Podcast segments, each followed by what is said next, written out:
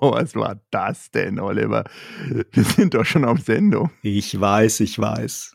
Bevor wir zensiert werden, lass uns wieder schnell, schnell jugendfrei werden. Keine Sorge, da gibt es nichts zu zensieren. Das war nur die Frühlingsgefühle bei unseren gepanzerten Freunden.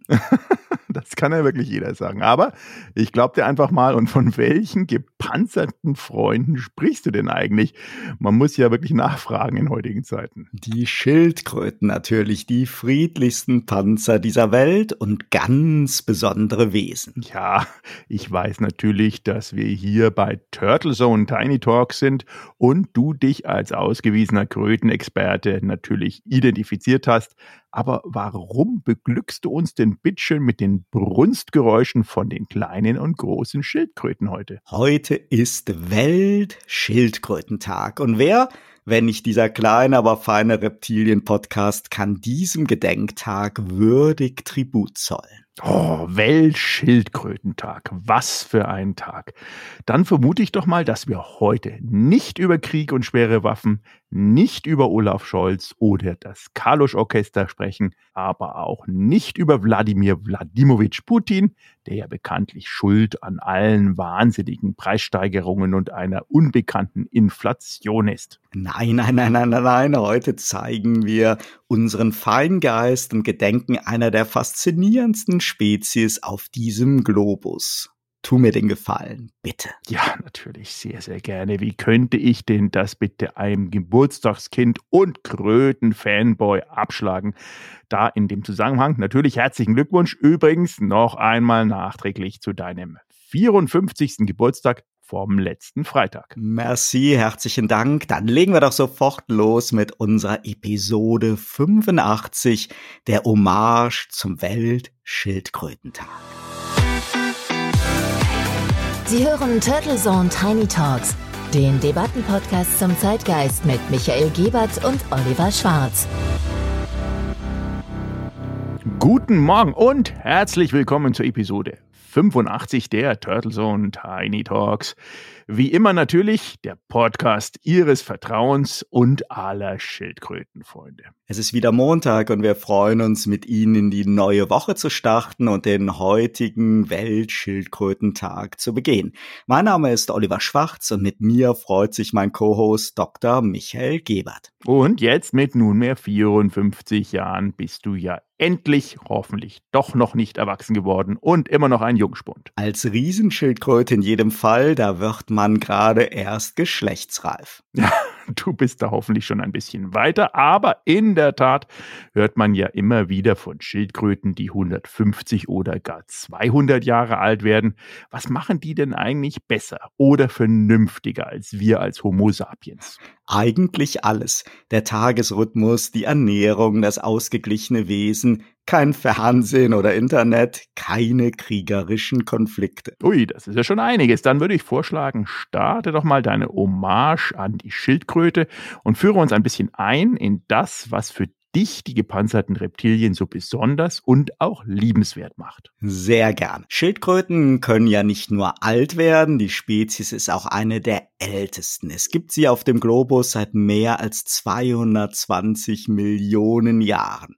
Ich persönlich bin natürlich begeistert über die Anpassungsfähigkeit, den Lebenswandel, ja, der so ein Methusalem-Alter dann auch erlaubt und den friedlichen und weisen Charakter. Das versteht natürlich nicht jeder und es gibt immer wieder auch Menschen, die fälschlicherweise unsere Schildkrötenfreunde als langsam oder gar langweilig verorten. Beides ist mehr als falsch. Wir alle kennen ja hierzulande die Geschichte vom Hase und dem Igel. In der Mehrzahl der Länder weltweit, in den USA und Asien, ist dies aber die Geschichte vom Hasen und der Schildkröte und die Schildkröte gewinnt einfach immer. Und da ist sehr viel Wahres dran. Jeder, der hierzulande Schildkröten als Haustier besessen hat oder besitzt, weiß, was ich meine. Für mich sind es aber auch besonders meine Reportagebesuche auf dem Galapagos-Archipel, denn dort kann man sicher sein, dass das charakterliche Verhalten und der Lebensrhythmus nicht nur so eine instinktbehaftete Reaktion auf den Einfluss der Menschen sind. Auf Galapagos erlebt man einfach Riesenschildkröten völlig natürlich und das ist ein ganz besonderes Erlebnis niedriger Blutdruck, vegetarische Ernährung und viel, viel Schlaf. So könnte man etwas simplifizieren das Erfolgsrezept der Schildkröten zusammenfassen. Das ist sicher nicht erschöpfend, aber dennoch schon ein gut Teil der Wahrheit und genau das, was uns Menschen ja so schwer fällt. Ja, der Blutdruck und das Gemüt würde, denke ich, nicht nur in wilden Zeiten wie den heutigen uns sehr, sehr gut tun. Vielleicht ein paar Hintergrundinformationen. Es gibt ja über 350 Schildkrötenarten da draußen. Nicht jede ist riesig und nur 50 von diesen Schildkrötenarten leben am Land. Der Rest sozusagen lebt im Meer und in Tümpeln und in Seen und in Flüssen und die meisten im Süßwasserbereich. Es gibt allerdings bei den Schildkröten, muss man sagen, natürlich rein aus der Historie betrachtet einen Zusammenhang, denn sie existieren ja schon seit vermutlich über 250 Millionen Jahre, die Landschildkröten und die Wasser- bzw. Meeresschildkröten etwa seit 150 Millionen Jahre so dass das jetzt bis heute zumindest auch so nachgewiesen ist.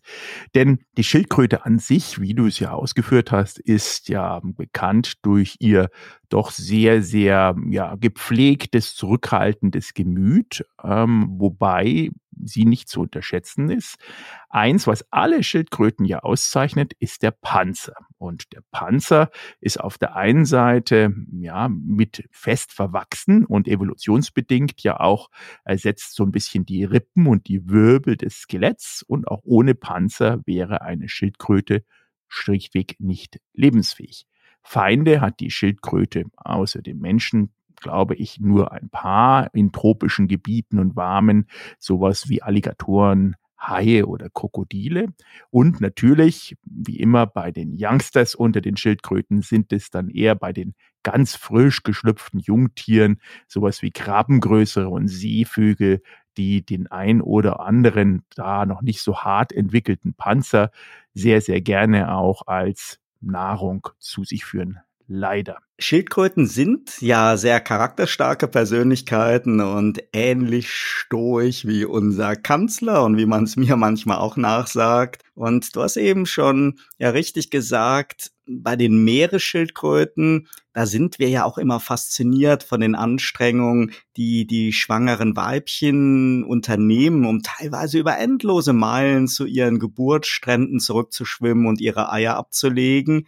Ich selber hatte als Kind und Jugendlicher zwei Dosenschildkröten und zwei Landschildkröten und die südamerikanische Dosenschildkröte, also eine Sumpfschildkröte, die erinnert dabei so an eine griechische Autofähre und die können sich so vorne und hinten vollständig zuklappen, insbesondere wenn man mit ihnen zum Tierarzt fährt. Da hilft dann nur noch viel Psychologie und viele Tricks. Aber jetzt mal zu den Galapagos-Inseln. Prominente Schildkröten sind natürlich besonders die Vertreter der verschiedenen Spezies der Riesenschildkröten auf dem Archipel. Und jede Insel im Archipel hat wirklich eine Schildkrötenunterart mit einer verschiedenen Panzerform. Ich hatte noch das Glück, Lonesome George kennenzulernen, den vermeintlich letzten seiner Art.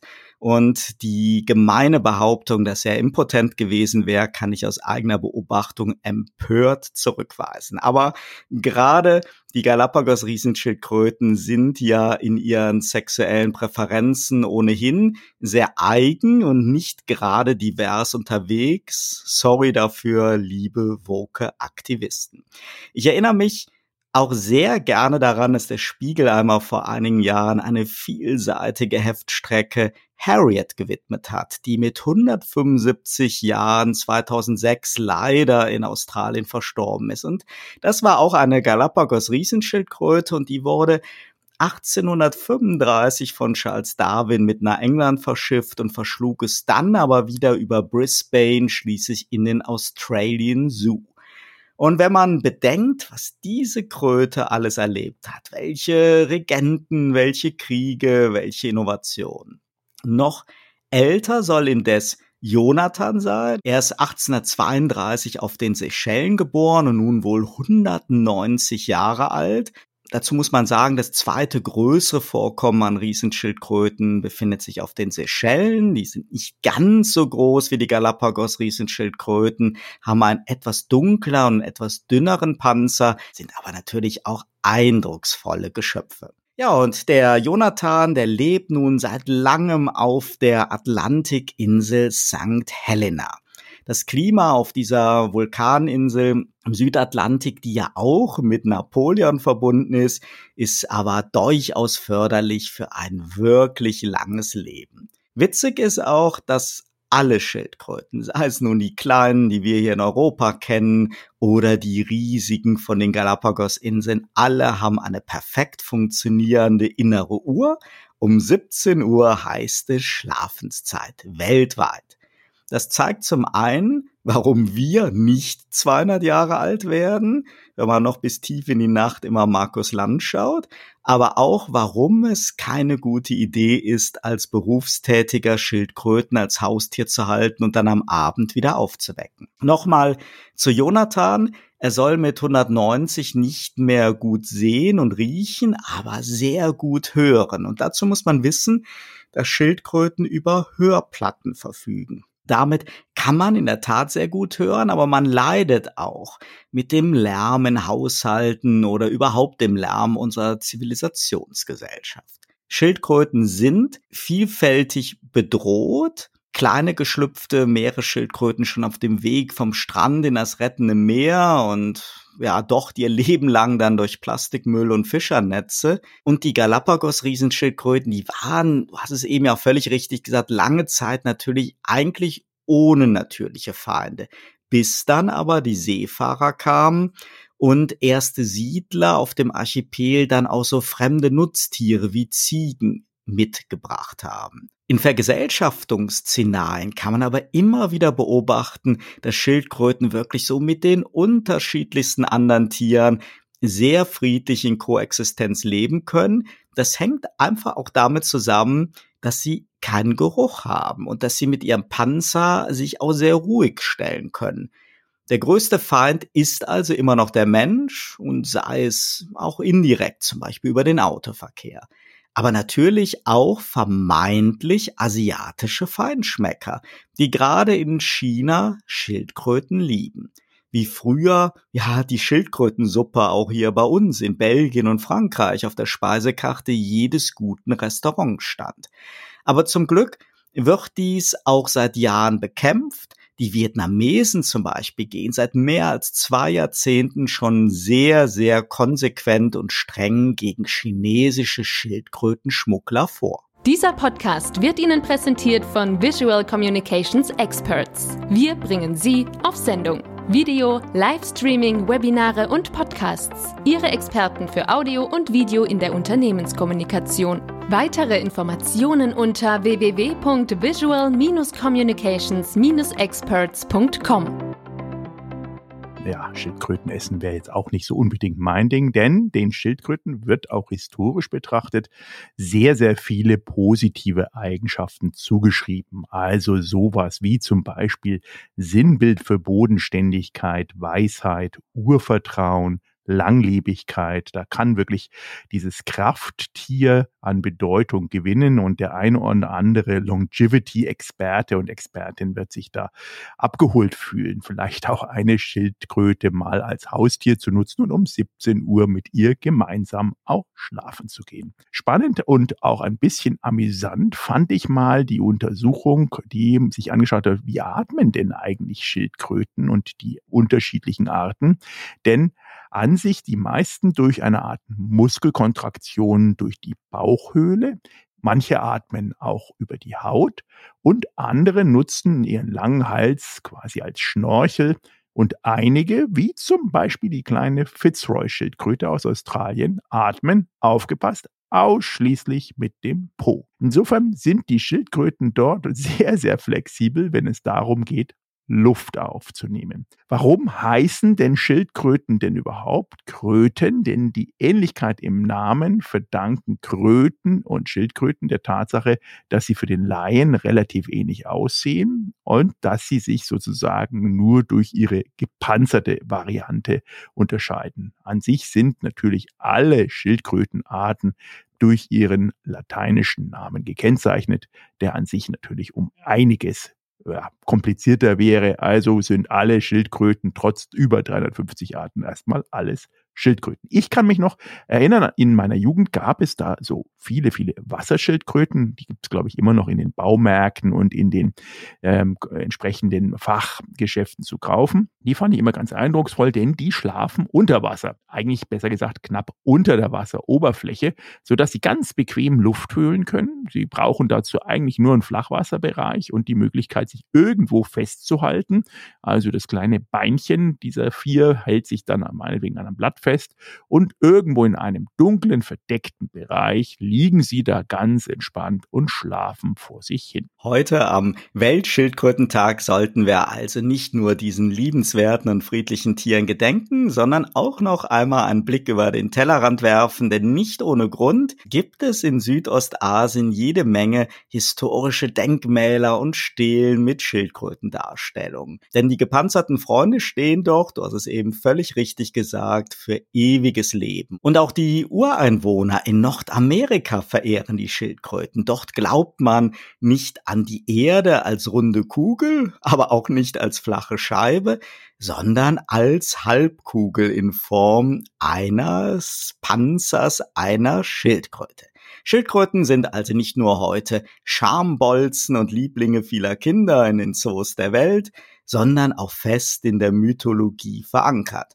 Und wir können wirklich viel von ihnen lernen, gerade in heutigen Zeiten mit so vielen Konflikten, Kriegen, Aggression und Gewalt, ist es beneidenswert zu beobachten, wie friedlich auch ganz unterschiedliche Schildkrötenrassen in Koexistenz miteinander umgehen und wie hilfsbereit man untereinander ist. Das ist jetzt keine verblendete Romantik, sondern Fakt aus diversen Reportagen, bei denen ich länger in die Welt der Schildkröten eintauchen durfte und das immer wieder beobachten konnte. Ja, und diese Turtle Power sozusagen schreibt sich auch nieder in alten Tattoos, Stammestattoos, nicht nur auf dem amerikanischen Kontinent, sondern auch aus dem australischen Kontinent.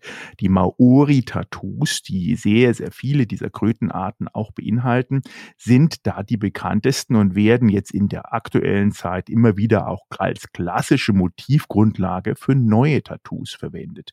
Denn, wie gesagt, im Gegenteil stehen die, in unserer heutigen Zeit stehen die Schildkröten eben sehr positiv haben eine gewisse spirituelle Bedeutung und oft ranken sich verschiedene Mythen um sie, denn auch einige Stämme der Ureinwohner Amerikas glaubten an die Entstehungsgeschichte von Amerika als Turtle Island.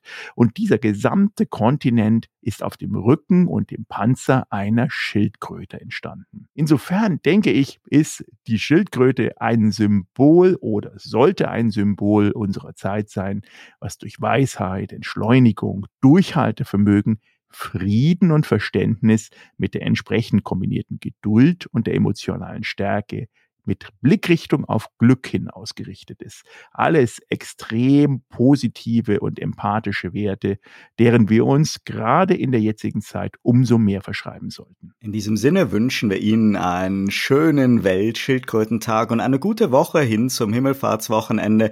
Vergessen Sie dabei nicht den Vatertag und schalten Sie auch nächste Woche wieder ein, wenn es heißt, herzlich willkommen zu Turtle Zone Tiny Talks. Turtle Zone Tiny Talks, der Debattenpodcast mit Michael Gebert und Oliver Schwarz. Immer zum Wochenstart auf allen Podcast-Plattformen und auf turtlezone.de.